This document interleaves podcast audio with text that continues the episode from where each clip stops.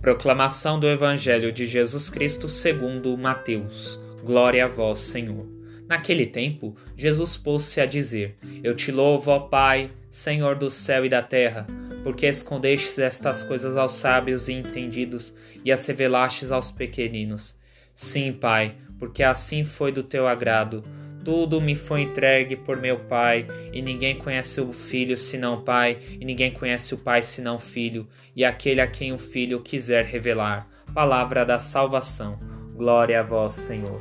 Precisamos ter a consciência da nossa dependência diante de Deus, reconhecendo que somos pequenos, mas isso não tira a dignidade nem nos torna subservientes, mas nos torna coerentes como ser humano. O amor de Deus por nós é revelado por meio de coisas mais simples e sutis. Não precisamos esforçar para entender as revelações de Deus em nossa vida, mas devemos estar atentos para vê-lo em tudo.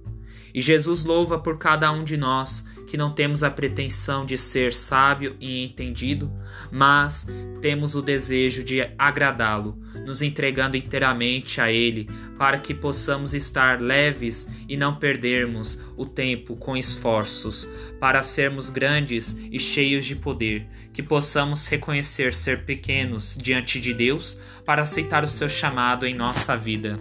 Que o Espírito Santo nos explique todas essas palavras. Amém.